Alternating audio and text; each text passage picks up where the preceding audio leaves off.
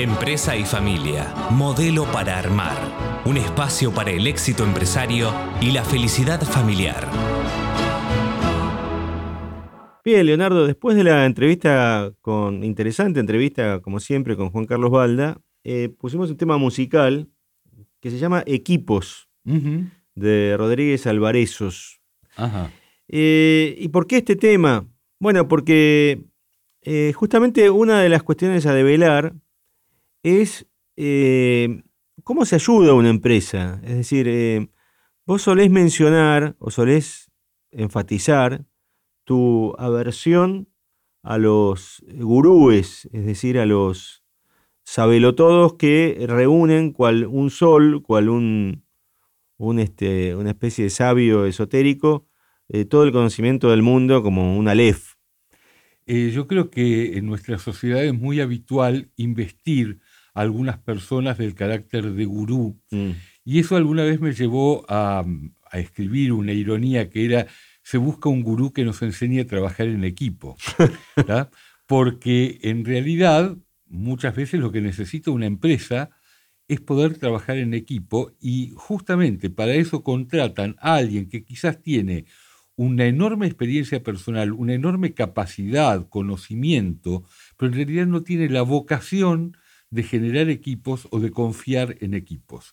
Y entonces ese proceso termina siendo un proceso negativo, Claro. porque no está puesto el deseo por parte de ese consultor o de ese experto para ayudar realmente en lo que esa empresa y si es una empresa de familia y esa familia necesitan. No, y además supongo que otra cuestión que eh, finalmente termina eh, chocando el- el- el- la aspiración a, a- a ayudar a solucionar es que eh, si este gurú se reúne con el fundador, para poner dos situaciones polares, digamos, y este gurú eh, se presenta como eh, el gran portador de la verdad o de la solución para este fundador, eh, este fundador difícilmente lo pueda hacer solo, digamos. Va a necesitar un equipo. Efectivamente. Con lo cual, eh, ya eh, de alguna manera, citando a alguien famoso de otro campo, el medio es el mensaje, es decir, el- lo que le estaría diciendo al gurú, al, al- al fundador es, vos solo vas a poder, Claro. y él solo no va a poder. Sí, efectivamente. Bueno, esto que estás diciendo, Carlos, yo lo observé en un campo que es, eh, diría, paralelo a este tema, que es el campo del plan de salida de un empresario. O sea, cuando el empresario decide que él quiere dejar la empresa, un poco como es el subtítulo de mi libro Exiting, dejar la empresa sin dejar la vida, muchas veces lo primero que hace es conversarlo con sus profesionales más próximos, los profesionales de confianza, que a veces no tienen una alineación similar a la del empresario. Entonces, ¿qué le dicen? Le dicen, déjate de embromar. Vos estás acá para toda la vida. ¿Cómo va a seguir tu empresa sin vos? ¿Y qué vas a hacer vos con tu tiempo libre? Y en realidad ese profesional no está hablando como profesional, está hablando de su propia experiencia, desde su propia vida, desde su propio concepto, lo cual es totalmente respetable, pero el problema es cuando eso se convierte en un dictamen profesional. Claro. ¿ah? Entonces, necesariamente, para que este tipo de procesos sean exitosos, hay que entender que el deseo de los consultores que van a ayudar en un proceso determinado tiene que estar alineado con aquello que se va a hacer en esa empresa y en esa familia. Está claro. Sí, porque la otra cuestión que también ah, hemos charlado nosotros fuera de aire, pero me parece que es, muy relevante ahora, es esta cuestión de, eh, eh, digamos, cuando vos decidiste crear CAPS consultores, no le pusiste Leonardo Glikin y asociados, digamos. Efectivamente, ese era mi estudio jurídico, tal cual. Ah, El estudio estaba pensado como mi estudio, por supuesto con los asociados que pudiera tener, pero para mí era clave que justamente fuera mi nombre, mi, mi palabra y mi gestión. Pero precisamente en la estrategia de salida de la abogacía tradicional, lo que observé era que yo quería estructurar una consultora donde el trabajo en equipo fuera una de las claves, uno de los elementos determinantes y diferenciadores, y que ese, mm, digamos, ese, ese emprendimiento tenía que durar más allá de mis propias ganas de dar servicios relacionados con la consultoría. Y que para que eso fuera posible, lo mejor que podía ocurrir es que hubiera un nombre que nos representara a todos, no solamente a mí. Está claro, sí. Porque además, eh, digamos, hay varios dilemas que se presentan acá. Es una cuestión, primero, de, eh, digamos, eh, salvo Dios, que está en todas partes, ningún consultor, y ni siquiera el que lidera o el que funda una, consultora, puede estar en todas partes. Es muy interesante eso porque, claro, la consultora va creciendo y entonces primero hay una limitación material, una limitación de tiempo. A veces nos encontramos con personas que son muy hábiles en su campo. Esto es típico con eh, algunos eh, profesionales del artesanato, un muy buen electricista, un muy buen pintor, que de pronto lo que no tienen es tiempo para atender la enorme demanda de clientes y como no estructuraron nada, entonces el cliente tiene la única posibilidad o de esperarlo o de buscar a otro. Exacto, es decir, es gente que no ha, de su oficio no, ha no se ha transformado en una empresa. Efectivamente. Sigue siendo un oficio. Tal cual. Pero luego, en temas tan complejos como son los temas de la consultoría de empresa familiar, se da la paradoja de que el consultor fundador de pronto genera una corriente de confianza con el público potencialmente usuario, pero resulta que en el marco de su propio equipo, de su propia consultora, tiene profesionales mucho más expertos para trabajar determinados temas. Entonces, más allá de que el cliente haya establecido una relación imaginaria con ese consultor en particular, lo mejor que puede pasar es que su caso concreto o cierta situación concreta de las que lo eh, componen sea tomada por consultores expertos en esa temática. Sí, sí, sí, está clarísimo, porque además eh, no puedo evitar eh, relacionarlo con tu, digamos, tu pasado previo, digamos, donde el estudio jurídico realmente eran ramificaciones muy semejantes es decir, tus asociados eran a lo sumo gente menos senior, pero siempre estaban orbitando alrededor del de, eh, Código Civil y Comercial. Digamos. Todos se habían formado en la Facultad de Derecho y por lo menos mi estudio, que yo tenía un estudio básicamente, originariamente de trinchera, donde salvo derecho penal tomábamos todo, eh, nuestra función era como la de los cirujanos generales. O sea, lo nuestro era operar eh, generar estrategias en relación a diferentes temas. Luego nos fuimos especializando, por supuesto, en los temas que tenían que ver con em, lo que alguna vez un periodista denominó cuestiones de besos y de pesos. O sea, aquellos conflictos que tenían que ver con sociedades, sucesiones y divorcios. Pero de todas maneras, en ese campo, en tanto estudio jurídico, donde no trabajábamos los aspectos preventivos, sino que íbamos a operar sobre conflictos ya desatados, en definitiva el modo de operar terminaba siendo siempre similar en cada uno de los campos. Claro. A diferencia de lo que después pasa en la, consultora, que, em, digamos, ahí eh, es lo que, bueno, en algunos programas eh, atrás contaba Ernesto Gore, esta cuestión de animarse a contratar a alguien que sepa más que uno. O que sepa diferente. O que sepa diferente, claro. Entonces, em, digo, ahí está la cuestión de, eh, además, escuchar las necesidades de tus nuevos clientes. O mejor dicho, no, tal vez no tus nuevos clientes, sino los mismos clientes que antes recurrían a vos como abogado, ahora recurren a vos como consultor, pero tiene problemas a los cuales vos no podías hacerle frente. Efectivamente, y ahí aparece a veces cuando el, el cliente nos llega a la consultora pero que está muy sesgado por mi condición de abogado. Y entonces lo que dice es, quiero prevenir conflictos y me enumera una serie de áreas que normalmente tienen que ver con lo que tiene que ver con lo patrimonial, con lo que si no se trabaja a tiempo genera efectivamente un conflicto. Y en muchos casos ese cliente se sorprende cuando se encuentra con que las herramientas de prevención no son necesariamente jurídicas. Mm. O sea, a veces la mejor forma de evitar una pelea familiar no es hacer un enorme código de conducta, sino encontrar el mejor lugar para cada uno. Lo cual implica hacer un diagnóstico, entender la situación en su conjunto, poder hacer un plan de contingencias, encontrar cuáles son las dificultades potenciales de esa familia de esa empresa, de esas personas, y por lo tanto a partir de ahí trabajar en lo necesario para que la sangre nunca llegue al río. Está claro, sí, sí. Y ahí viene la pregunta inevitable, es decir, vos pasaste de estudio jurídico a una consultora, entonces, ¿cómo la fuiste dotando esa consultora de gente diversa y por qué, digamos, esa gente y por qué esa diversidad?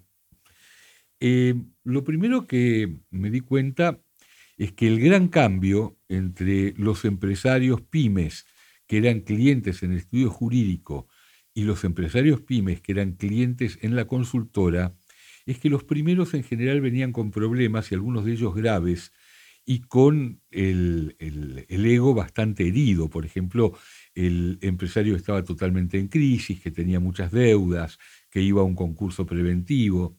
Y entonces ese empresario estaba muy, no abierto, sino directamente dócil frente a soluciones en el campo jurídico específicamente porque sentía que le había ido mal y que había hecho las cosas mal. Es decir, él llegaba después del incendio, digamos. Él llegaba después del incendio y con una sensación, diría, hasta de culpa y seguramente de baja autoestima. En cambio, yo diría que, por lo menos en las primeras etapas de mi trabajo como consultor, el metamensaje que yo percibía por parte del empresario que me convocaba era, a ver, ¿qué me vas a venir a decir vos a mí? Entonces, de a poco me fui dando cuenta de que no tenía sentido meterme con su negocio. Es decir, que en la medida en que en general se trataba de empresarios exitosos, con el core del negocio, es decir, con el marketing, la comunicación, en principio el manejo de los recursos humanos, así como cuestión general, no era eso para lo cual me convocaban. Lo contrario, la convocatoria tenía que ver con la relación con la familia y en todo caso con las pautas para que la empresa pudiera perdurar en el tiempo. Pero ¿qué empresa? Aquella empresa que ya estaba en funcionamiento, que tenía sus finanzas, su marketing, su mercado perfectamente establecidos. Em, tangencialmente me di cuenta también de que al empresario que confía en una consultora los temas que tienen que ver con su familia, no le gusta hablar en principio de sus finanzas. Son dos campos diferentes. O hablamos de plata o hablamos de emociones.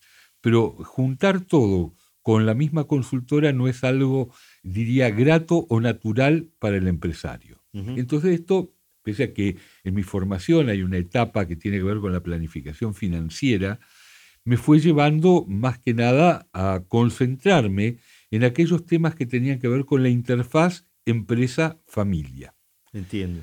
Y esto implica, bueno, lo que siempre denominamos el pacto entre generaciones, la estrategia de salida de los más grandes, la estrategia de consolidación de la empresa para que pueda ser em, operada en el futuro, los mecanismos para prevenir y evitar conflictos, las hipótesis de venta de la empresa en su conjunto, de venta de una parte de la empresa, los mecanismos para que sea posible hacer nuevos negocios y que esto no sea una fuente de conflictos, o para asociarse con terceros y que eso no sea materia de pérdida, y en general todo aquello que permite hacer de esta relación algo previsible y trabajado por las partes, no que quede librado a la buena de Dios. Está clarísimo. Ahora, la siguiente pregunta es, digamos, esto tiene que ver con tu mirada sobre el mercado, digamos, sobre lo que necesitan en el afuera.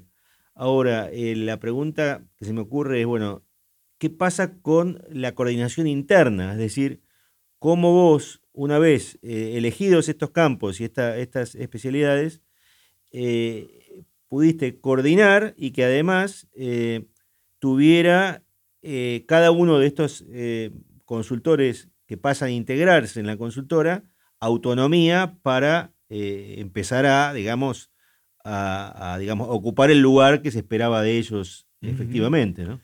Bueno, como primera medida, yo trabajé mucho, profundicé mucho en el concepto de la interdisciplina. Mm. A veces hay una confusión social entre interdisciplina y multidisciplina. Claro. Yo diría que la multidisciplina es cada cual desde su campo de saber opina sobre una situación determinada, pero no en términos de generar una solución global, sino que la solución global queda en definitiva en manos del consultante. Cada uno opina de lo que sabe y el consultante tiene que armar la torre de Babel. imaginarlo, digamos, en el campo médico puede llevar a consecuencias trágicas. Absolutamente, tal cual. si el oftalmólogo, digamos, no, no maneja solamente el ojo y el, el, este, el neurólogo solamente el cerebro, estamos en problemas. Efectivamente, tal cual. Bueno, eh, por eso es que nosotros nos inclinamos por el concepto de interdisciplina, mm. que significa pensar en un proceso donde diferentes profesionales aportan su saber en función de objetivos compartidos y con una estrategia compartida. Mm. Por eso la clave para el éxito de un proceso interdisciplinario es que haya un director o un líder de ese proceso y de ese proyecto. Está claro. Eh, ese líder no tiene por qué tener una formación en particular, sino que lo primero que tiene que saber es entender al cliente y poder articular los diferentes saberes en función de los objetivos planteados. Sí, está claro. Por eso es que nosotros muchas veces nos alineamos interdisciplinariamente con otros consultores, por ejemplo, a veces con un experto en recursos humanos o a veces con un experto en finanzas, porque porque ya tenemos la práctica de la interdisciplina, entonces podemos alinearnos con profesionales externos a nuestra consultora. Ahora, cuando se trata de nuestro equipo, de nuestro equipo eh, interdisciplinario en particular, nosotros hemos llegado a la conclusión de que en los procesos que tienen que ver con empresa y familia, los profesionales eh, absolutamente claves, yo les diría ineludibles, son los licenciados en administración o quienes tienen una formación similar, los psicólogos y los abogados. Mm. Por supuesto, un contador tiene mucho para dar en este campo, pero seguramente las materias que tienen que ver con administración van a ser las más útiles en este sentido, desde ya que un ingeniero eh, industrial va a poder aportar muchísimo en un proceso interdisciplinario, pero digamos, en el marco de CAPS Consultores, hoy estamos pensando siempre en la idea de tener psicólogos, licenciados en administración y abogados, que en cada caso concreto se van a alinear en función de la necesidad del cliente, porque no todos los clientes necesitan lo mismo y esto es parte de, eh, yo diría, del secreto de la etapa de diagnóstico, poder descubrir qué es lo que necesita cada cliente y en qué etapa. Eh, hace muchos años un cliente me hizo una pregunta que a mí me iluminó una forma de pensar inteligente. Me preguntó, cómo les pagábamos nosotros a nuestros consultores. Hmm. Y yo seguí su razonamiento, o sea, me pregunté para qué me preguntaba esto, y luego de pensarlo, lo hablé con él y él me lo confirmó.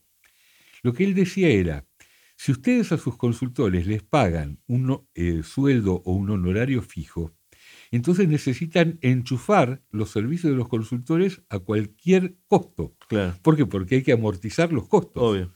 En cambio, sí, como en nuestro caso, los consultores trabajan por proyecto, entonces tenemos la libertad intelectual de contratar en cada momento a aquel que es necesario para esa situación y para ese cliente concreto. Claro.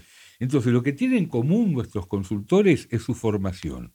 Como consultores, eh, cada uno de ellos, expertos en su área, pero con un concepto general de lo que implican los procesos en las empresas familiares. Por eso, en este momento, ustedes saben que estamos haciendo eh, la certificación de consultores de empresa familiar y la mitad de nuestros consultores son profesores en, esta, en este programa y la otra mitad son alumnos del programa. Es decir, que la eh, proyección nuestra es a que siempre los consultores de CAPS Consultores sean consultores de empresa familiar certificados. Está clarísimo.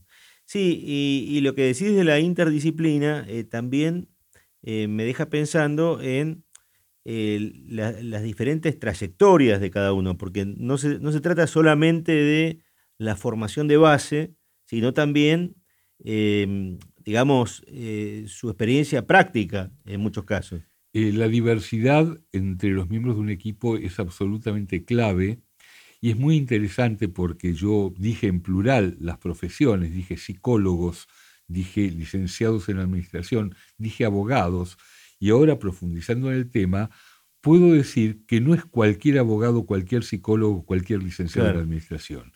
cada cliente en realidad necesita un tipo de abordaje y seguramente algún profesional va a ser más adecuado para esa situación concreta que otro. Entonces, parte de nuestro proceso eh, de liderazgo del equipo consiste en determinar quién es el profesional que tiene que actuar en un caso concreto. Sí, está clarísimo. Ahora, em, metiendo un poco más la lupa en, em, en la, em, interacción entre ustedes, eh, la demanda por Leonardo Glikin, digamos, por parte de los clientes, ha cedido, se, ha entendido, es decir, ¿qué es lo que te están pidiendo que vos estés aunque no estés? Eh, en primer lugar, con los clientes nuevos es parte, eh, digamos, del plan de contratación. Es decir, eh, queda absolutamente claro que CAPS Consultores es un equipo y da el mejor servicio disponible y que en todo caso mi función es la función de coordinación de ese equipo, de identificación de cuáles son los grandes problemas y por supuesto de estar siempre al, al, digamos, al tanto de lo que ocurre y atento a las necesidades que puede ocurrir en un momento concreto. Las mayores dificultades se dan con aquellos clientes recurrentes, los que trabajaron con nosotros hace 5 o 10 años, y ellos, bueno, por supuesto, estaban acostumbrados a una modalidad de trabajo respecto de la cual tenemos que hacer la aclaración de que hoy no está vigente. Y para mí este concepto de que no está vigente en esta etapa del desarrollo de CAPS consultores es realmente muy importante. Porque digamos, hasta cierto momento yo tuve una actitud muy adaptativa, muy flexible frente a eso. Si el cliente decía que quería trabajar conmigo, bueno, yo hacía el esfuerzo de mm, dar muchas horas con ese cliente en particular. Pero después llegué a la conclusión de que eso no le hacía bien al cliente porque no estaba obteniendo todos los avances que hoy puede dar CAPS Consultores a partir de la formación de cada uno de sus integrantes, no me hacía bien a mí, porque era una situación de frustración, era como estar detenido en el tiempo. Y por supuesto, no le hacía bien a mi equipo que se perdía la oportunidad de crecer en situaciones particulares.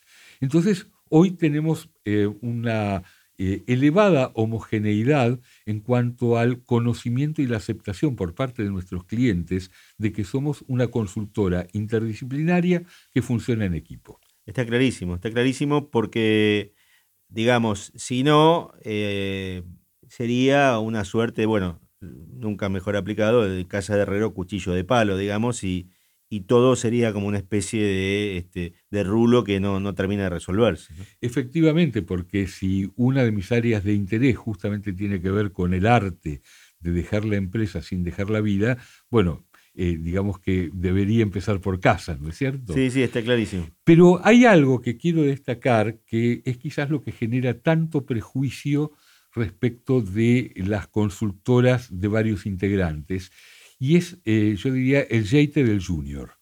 Eh, vale la pena decirlo con este juego el de palabras. El del junior, sí. El jeite del junior, claro, porque eh, resulta que una gran consultora muy prestigiosa vende sus servicios y calcula y presupuesta honorarios en función de la trayectoria, la trascendencia y los honorarios habituales de los senior, pero después terminan mandando juniors a hacer el trabajo de campo. Y muchas veces el cliente se siente no voy a decir exactamente estafado, pero sí eh, decepcionado en su buena fe, decepcionado. Bueno, en eso nosotros hemos sido siempre muy cuidadosos y lo seguiremos siendo porque consideramos que lo que estamos haciendo es brindarle a cada cliente lo mejor que tenemos disponible para su realidad. Y nunca que el trabajo con el cliente sea de alguna manera el el campo de prueba de un joven que está empezando a hacer sus primeras armas en la consultoría. Está clarísimo. Bien, Leonardo, creo que ha sido un panorama muy completo y me parece que, más allá de, que eh, sea, eh, digamos, em, un bloque, digamos, un segmento eh, muy referido, por supuesto, como lo ha sido a la, a la consultora, creo que es un aprendizaje para Em, empresarios que nos están escuchando, e incluso para consultores que nos están escuchando, para cómo organizar su propia eh, actividad y su propio futuro incluso.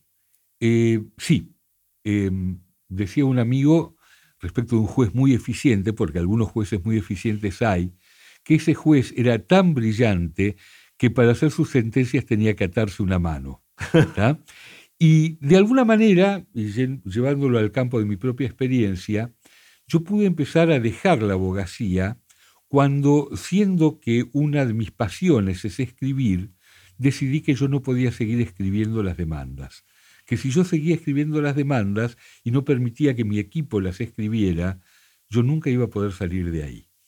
Y de la misma manera, con la consultoría hay un montón de cosas que a mí me gustan, que me dan mucho placer, pero decidí que la manera de que pueda crecer CAPS Consultores y en definitiva de que yo pueda cumplir con el objetivo de tomar más distancia, es precisamente hacer crecer a cada uno de los participantes y que cada cual ponga lo mejor de sí mismo por un proyecto compartido. Sí, está clarísimo, está clarísimo y bueno, y es esta cuestión también de este, bueno, de la propia evolución que este, tiene que ser orgánica y tiene que ser eh, de acuerdo a, las, eh, a, la, respiración y a las necesidades de, lo que está pasando efectivamente en, los clientes. Efectivamente. Bien, Leonardo, em, creo que fue muy útil eh, tanto el primer bloque con Juan Carlos Balda como contigo para tener un panorama mucho más claro de cómo organizar la gestión de los recursos y a la vez ir creciendo en la propia organización.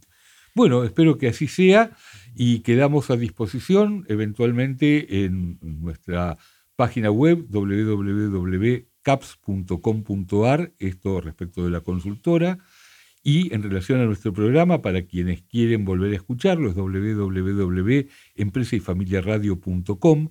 Nos pueden mandar un WhatsApp al más 54 911 6666 7519 pueden enviar un eh, mail a producción arroba empresa y familia Pueden encontrarnos en Spotify por nuestros nombres, Leonardo Glicking, Carlos Yaskovic, en Instagram, en Facebook y escuchar también nuestra eh, columna de Radio Perfil los días jueves a las 3 de la tarde. Así es, y solamente nos queda despedirnos y volvernos a encontrar con nuestra audiencia el próximo sábado a las 9 de la mañana. Hasta entonces. Gracias. Esto fue Empresa y Familia, modelo para armar. Un espacio para el éxito empresario y la felicidad familiar.